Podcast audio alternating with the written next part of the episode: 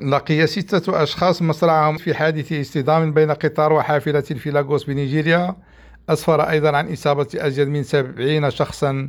العديد منهم في حالة حرجة حسب ما أفادت به مصالح الإنقاذ بالبلاد. ذكرت وسائل الإعلام نقلا عن إبراهيم باريل نولي وهو مسؤول بإدارة الطوارئ أن الحصيلة بلغت حتى الآن ستة قتلى بينهم أربعة نساء. ورجلان مضيفة أن 74 شخصا أصيبوا في هذا الحادث. وأضاف المتحدث أن عدد القتلى مرشح للارتفاع لأن العديد من المصابين حالتهم حرجة. مسجلا أن رجال الإنقاذ استغرقوا عدة ساعات للوصول إلى ركاب الحافلة التي كانت مهشمة. وأشارت وكالة إدارة الطوارئ بولاية لاغوس إلى أنه من المرجح أن يكون سائق الحافلة أراد عبور السكة الحديدية رغم وجود إشارة للماء. وكان القطار الذي يربط بين إيجوكو بولاية أوغون متوجها نحو منطقة إيبوت ميتا بلاغوس كنين حبد كريم ريم راديو دكار.